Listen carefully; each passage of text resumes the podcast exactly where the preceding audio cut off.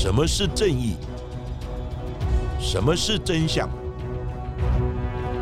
跟着台湾建士权威阿善师，重返那些离奇、轰动的命案现场，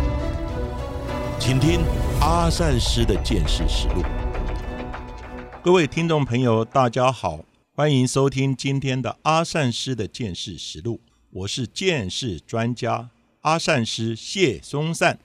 大家好，我是子荣。在之前的节目当中，我们也跟大家分享过的是日本东京的沙林毒气事件。这个事件呢，其实就是奥姆真理教的教主麻原彰晃，他为了要试图发动大规模的生化攻击，总共呢也在当时造成了十三人死亡，超过六千三百人的轻重伤。其实这件事情也引发了日本民众非常大的一个恐惧还有不安，非常害怕在类似的事情还会再度发生。不过呢，其实，在台湾，其实大众的运输系统同样也非常的发达。根据着交通部的最新资料公布显示，在一百零九年的民众日常使用的运具调查状况当中显示，在台湾的公共运输的市占率有百分之十六。虽然说呢，因为新冠疫情，大家的使用率好像有稍微的下滑，但是无论是通勤或者是出游的时间，其实呢，大众运输都是大家的第一选择。不过呢，不管是在捷运、台铁或者是高铁的系统，其实时不时就会传出像是爆炸的恐吓，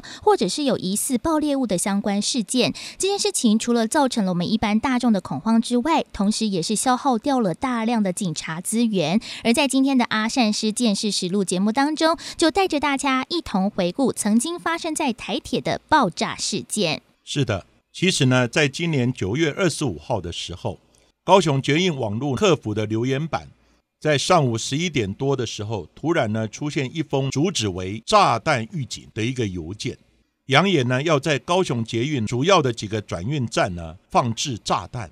由于呢当时适逢呢假日，所以呢搭车的人潮很多。那高雄捷运公司呢当然不敢大意，立即呢就通报高雄的捷运警察队呢加强巡逻搜查。同时呢，通报呢，高雄市警察局的刑警大队全力来支援侦办。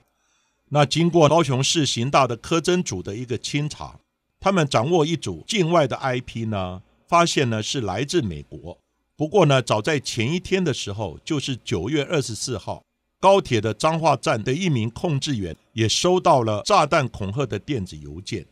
那相隔呢一天的时间，是否呢是同一个集团呢所为？那有怎么样的诉求呢？和动机？目前呢，这个案子都还在侦办当中。不过，在台湾的铁路史上的第一起炸弹的爆炸案件，最早是在北回铁路发生在民国七十一年的一月二十六号晚上，而当时是大年初二的时间。正当民众搭乘火车非常快乐的返家或者是出游的时候，就在晚间的七点半左右，由台北开往花莲的第一三五次对号特快车，在晚上的十点四十九分行经了当时在北回铁路最长七点七五公里的观音隧道时。时最后一节编号三二七一零的车厢突然发生爆炸，而一共造成了四人死亡，十三人受伤。而这辆从台北出发的北回铁路一三五次的对号特快车，一共挂了十三节的车厢，而期间也停靠了八堵。头城、礁溪、宜兰、罗东、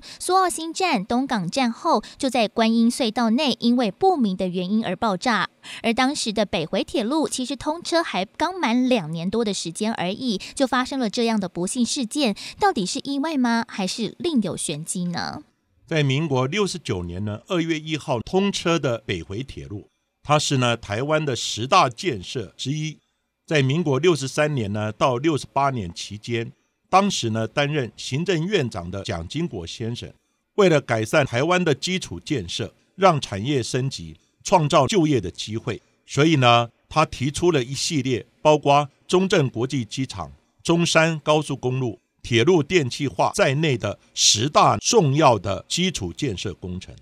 而北回铁路呢，工时期间呢，耗时七年，花费的经费呢，有七十三亿。除了呢串起东西部的铁路交通网之外，也带动了东部的观光事业以及呢天然资源的发展。一直到今天，每到呢重要的节庆或是呢连续假日，东部的车票总是一票难求啊。在发生爆炸的当时呢，全车一片漆黑，惨叫声呢此起彼落。列车长呢林庆瑞以及呢参旅服务所的领班邱垂富呢，他们随即呢拉起刹车阀，大约呢经过十秒到十五秒左右呢，火车就急停了下来。不过呢，停车之后，因为呢旅客不知道发生什么状况，也不清楚呢哪个车厢发生了爆炸。所以呢，所有的乘客呢，在车厢前后呢，就到处乱窜，导致呢，现场秩序一片大乱。列车长林庆瑞还有车上的服务人员赶快到了发生事故的车厢来进行查看，发现是最后一节编号三二七一零的车厢第十一号还有第十三号的座位下方发生了爆炸，整个底盘呢裂开，而且呢椅背也被炸翻掀起，车窗的安全玻璃也是碎落一地，而且有被燃烧过的痕迹，也因此导致着列车的供电系统损坏。而车上的服务人员先把部分的尸体还有全部的伤者抬到前面比较宽敞的车厢之后，马上就紧急通报，请求救护的支援。而列车在隧道里面大概停留约有二十分钟，先卸下了爆炸的车厢，调到了南澳站来先做停放，而其余的列车则是继续南下。直到了隔天的凌晨一点多，列车抵达花莲新站，先将伤者送往省立花莲医院，还有陆军的八零五。医院进行抢救。当时遇害的四名死者呢，分别是三十四岁的吴飞汉，还有呢吴飞汉的十一岁长子，以及呢七岁的次子。另外呢，还有一位坐在呢邻座的一起玩乐的七岁乘客呢，尤姓男童。其中呢，吴飞汉的次子，他的肢体呢被炸得残缺不全，脸部呢也扭曲外翻，鼻梁呢洞穿了。那吴飞汉的长子呢，甚至于颈部以下呢，全部都已经炸得糜烂，只剩下呢一个脚掌和一些碎肉。另外呢，在现场呢，还有许多呢碎肉跟残肢呢粘在车厢里面。警方呢先收集装入麻袋里面，并带回实验室呢来化验血型，确认尸块的身份。因为呢，在当时还没有 DNA 的检验。所以呢，尸体的辨识呢，大半都是靠指纹、面貌，还有呢衣着、刺青，以及呢身上的一些特征，包含身高、体重，还有呢就是牙医的记录。当然，这些呢科技都应用上了，最后呢也确认了尸体的身份。那经过呢警方的鉴识结果，初步的鉴识报告认为。引起爆炸的可能物质呢，是制作炮竹的黑色火药。那所谓黑色火药呢，它是一种最早发明的火药，它是呢由硝石、还有呢硫磺以及木炭呢等粉末呢，依适当的比例呢混合而成。那爆炸的时候呢，烟雾很大。那在早期呢，常用来采矿以及呢制作炮竹工业使用。那在唐朝的时候呢，也用来制作一些烟火呢，以及战争的时候来使用。而本案呢，车厢爆炸时顿时一触即发，并没有其他的一些装置零件，因为呢，火药呢，只要遇到一点火花或静电呢，就可能发生爆炸，并不需要呢安装在任何的引爆装置。所以呢，警方将全案呢侦查的重点。锁定了离爆炸点最近的乘客吴飞汉的身上。三十四岁的吴飞汉是前花莲县政府教育局某一位觉悟管理课课长的弟弟，他也是台东师专毕业，曾经在花莲还有台北县的三重市担任国小的老师，后来辞去了教职，在某个保险公司工作。在民国七十年就与太太离婚之后，独立抚养两个年幼的孩子，也从三重搬到了花莲的大哥家来寄居。而在这四个月以来，其实吴飞汉他都打零工为生。也曾经当过了木工，还有配装电线的工作，所以专案小组就认为吴飞汉涉嫌引爆炸药，因为他不仅对于火药有相当的知识，也曾经有炸弹引爆的经验，所以几乎就肯定他是整起爆炸案的凶手。而警方呢，随即就对吴飞汉的身份展开了清查，认为他在生前的工作和家庭的生活其实都非常的不安定，而已经离婚的妻子林丽珠又曾经在理法庭工作。而为了要调查吴飞汉和妻子相关的关系，也派了大批的干员来四处做调查。之后也约谈了前妻林丽珠，试图来了解吴飞汉的生活近况。当时呢，办案人员也将吴飞汉的父子呢，他们三人的彩色合照复印了数百份，发给各个单位，并且呢，请化学材料行或者是各矿场的人员呢，来出面指认，看他呢是不是有曾经买过火炸药，甚至于呢接触过火药。虽然呢，经过清查呢，暂时还没有具体的证据，但是呢，专案小组仍在呢二月十六号的时候决定。将全案呢函送宜兰地检处呢来侦办，认为呢北回铁路呢车厢的爆炸案件就是呢吴飞汉引爆所致，而他呢气属自杀的事证呢很明显，所以呢还请承办检察官呢就此方向加以调查。那在呢三月十号呢开庭侦查的时候，死者吴飞汉的大哥、大嫂、二哥。以及呢，他曾经工作过的工地负责人呢，都到庭说明，只有吴飞汉的前妻呢没有出面。那大哥呢跟二哥都在庭上指证，吴飞汉呢没有理由自杀。专案小组的调查报告呢纯属臆测，并没有直接的证据足以证明判定吴飞汉呢他有轻生自杀的念头，以及呢引爆炸药的事实。而吴飞汉的大嫂她也表示。吴飞汉呢，虽然曾在工地工作，但是呢，每天回家，他所携带的工作袋都是呢由他代为清洗，他并没有从中呢发现有任何炸药或是导火索等可疑的物品。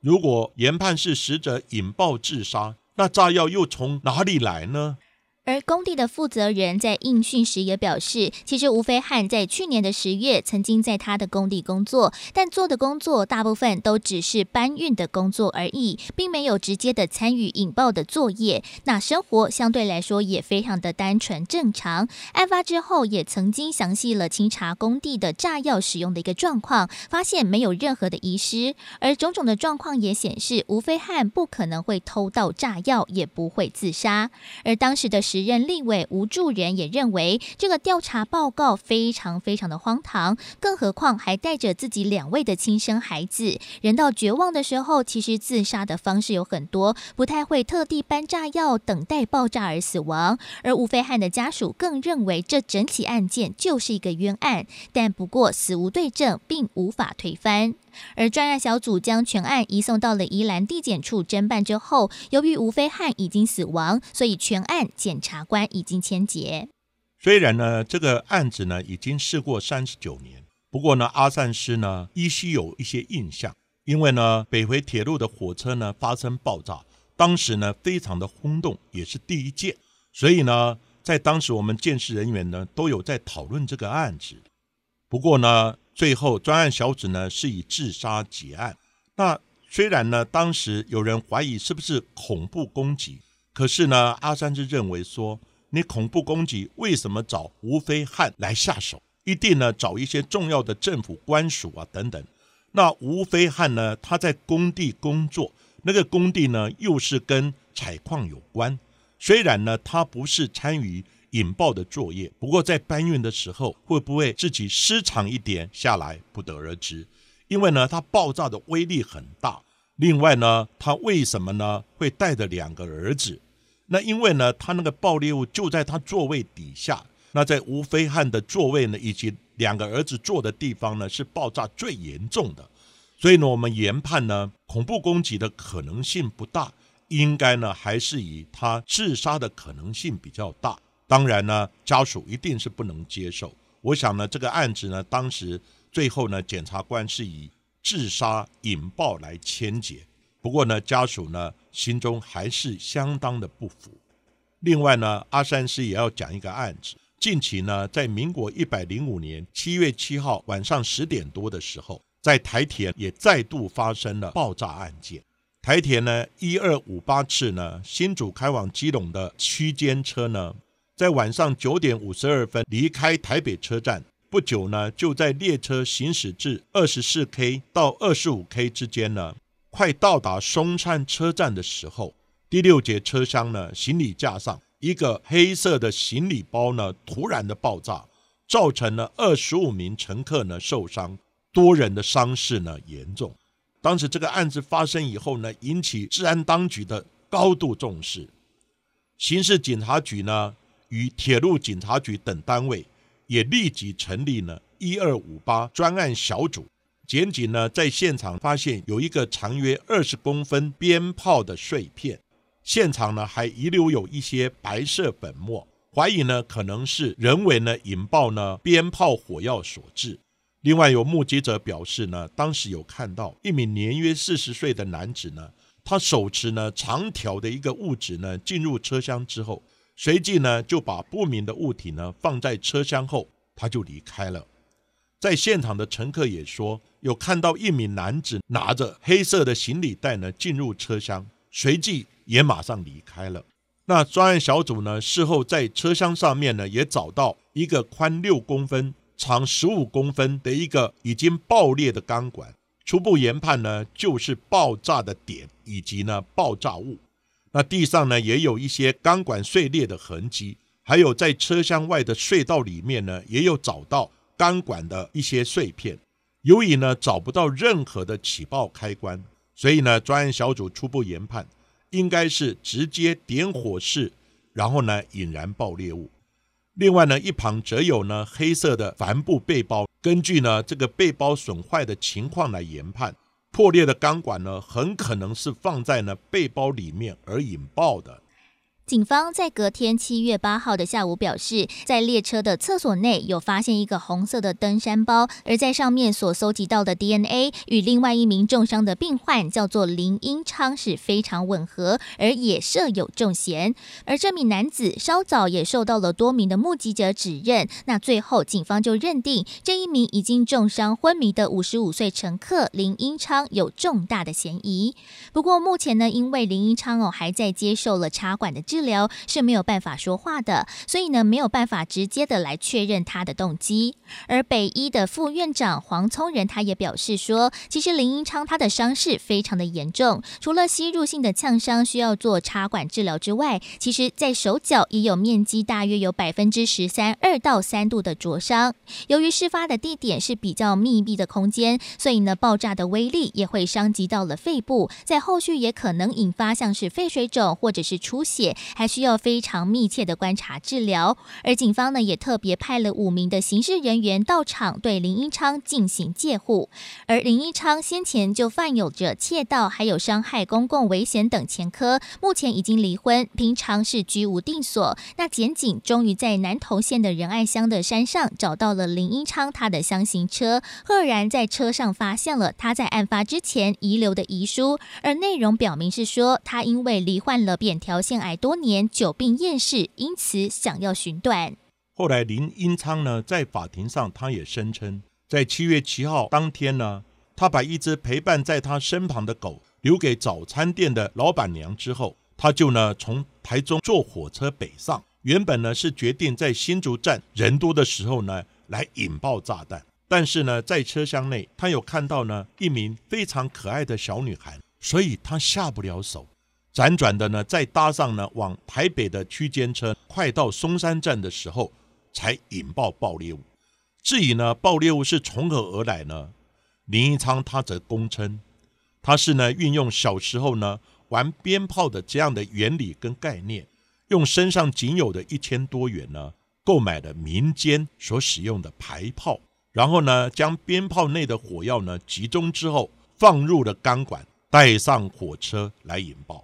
在刑事的部分，一审对儿童杀人未遂，还有非法制造爆裂物等罪判刑三十年；而二审高院改判林一昌二十九年十个月徒刑，并科罚金三十万元。在一百零六年的十一月八号，最高法院依对儿童犯杀人未遂等罪，判处林一昌有期徒刑合计三十年四个月，全案定验。而在判决书指出，林一昌因为身体罹癌、久病厌世，加上了求职不顺。生活压力大，又和家人相处不睦，他自觉事事受到了歧视，社会不公，所以想用一个引人注目的方式来自杀，表达内心的不满。而林英昌也辩称，引爆炸弹只是为了自杀，没有杀人的意图，还辩称说自己罹患了忧郁症，来要求减刑。在后续也委托了亚东医院的精神鉴定之后，认为林英昌在犯案时精神状况正常，所以高等法院就以非法制造爆裂物等罪的部分驳回检察官还有林英昌的上诉，就杀人未遂罪的部分撤销改判，但刑度相同，全案确定。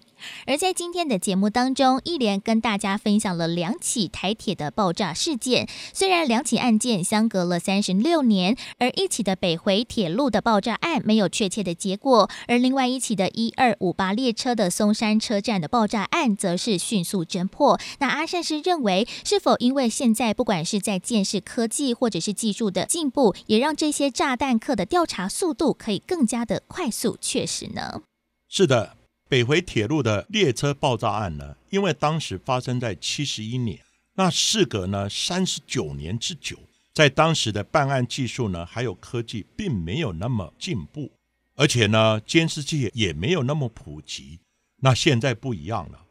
现在呢办案的技术呢也比较进步，科技呢也比较精进，还有呢到处都是监视器，所以呢现在办案的技巧。跟设备呢也提升很多，当然破案呢也更为容易。那其实林英昌这个案子呢，最主要呢是他在爆炸的时候，他的受伤呢是最严重的，因为我们爆炸的原理呢是从爆炸点往四面八方呢散播开来，当然离得越远的，它的伤害的程度就越轻。如果乘客是坐在左边的，你的伤害呢可能就在右边的地方。那你坐在右边的伤害就在左边的地方，所以呢，当时呢就把所有的乘客他们所坐的位置以及受伤的程度，发现了林一昌呢，他就是在爆炸点的中心位置，而且呢他的受伤最严重。那再加上呢监视器，林一昌从南头到了台中，然后呢坐火车北上，所有的一些道路的监视器，以及呢他坐上。客运车辆的监视器，还有呢台铁的监视器，都有搜寻到他的踪迹。再加上呢手机的定位，因为呢林一昌呢作案的时候带个手机，那手机只要一开机呢，就可以发现呢手机的位移，还有呢他移动的状况。再加上呢这些监视器拍到他有背着相似的袋子等一些状况呢，综合研判，就是呢林一昌犯案的可能性。非常大。那在呢早期的北回铁路呢爆炸案，它的科技就没有那么进步，办案的技巧呢也没有那么先进，所以呢他耗了很多的时间，到最后也只能做无非汉呢很可能是以爆裂物来引爆的这样的推论。另外呢有关建视科技的部分呢，阿善师也要提到一点，因为呢科技的进步，所以呢在很多制作爆裂物。或是已经爆炸的碎片啊，或是袋子上面，就可以找到呢很多相关的基证。像林一昌这个爆炸案件，就在袋子上面，以及呢一些相关的制造物品上面呢，就有找到林一昌的一个 DNA。那我这里呢也要提到一个呢，在二零零四年西班牙马德里发生的一个铁路的连环大爆炸，当时呢伤亡非常的惨重。结果呢，这个案子呢，相关的指纹也送给其他的国家呢来进行搜寻比对。结果呢，在爆裂物上面呢找到一枚指纹。经过呢美国联邦调查局，就是 FBI 的一个比对呢，发现这个指纹呢就是呢跟一位叫布兰登梅菲尔的一名律师呢指纹是相符的。那这一名律师呢，他是住在呢奥瑞冈州的一个波特兰市。那联邦调查局呢，得到这样的比对结果之后，马上呢就把这一名呢梅菲尔的一个律师呢逮捕了。那逮捕之后呢，后来他们就把相关的比对结果呢也送给西班牙来做确认。结果呢，西班牙当时呢，他们也逮捕了另外一名的一个嫌犯。那他们呢也经过指纹比对，跟西班牙逮捕的嫌犯是一样的。结果呢，美国也比到指纹，西班牙也比到指纹，那到底呢哪一个指纹是对的？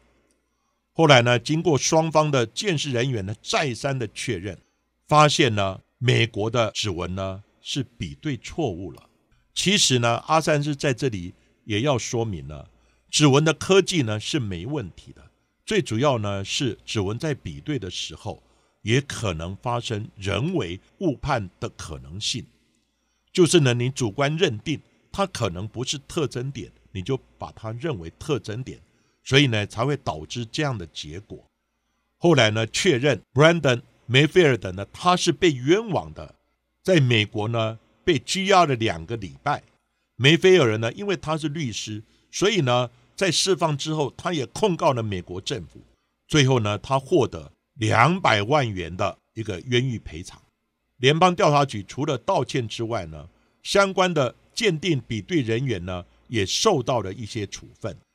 那这个案子呢，也引起了我们鉴识人员非常大的震撼，所以呢，鉴定是要非常的精准，不能有一点主观的误判。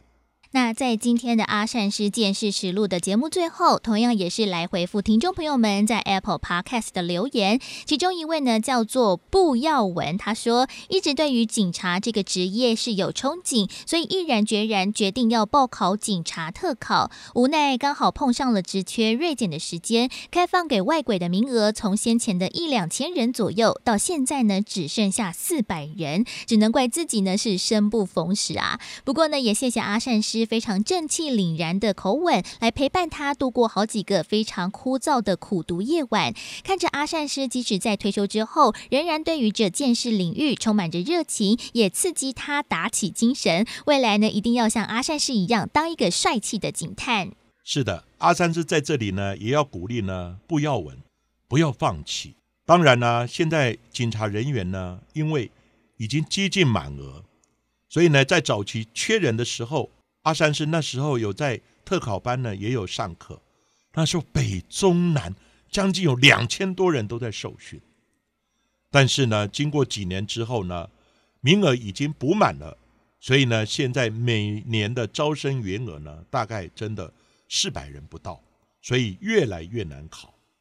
但是呢，不要稳呢，阿三是跟你说，如果呢你考了几次之后，思考一下。不一定要从事警察工作，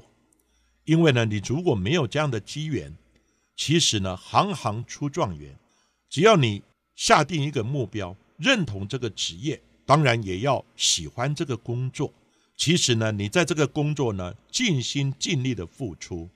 总有一天你会是在这个行业里面的佼佼者。所以呢，不要说我一定要非警察工作不可。因为呢，我们社会上是多元的组成，行行出状元。只要你认真，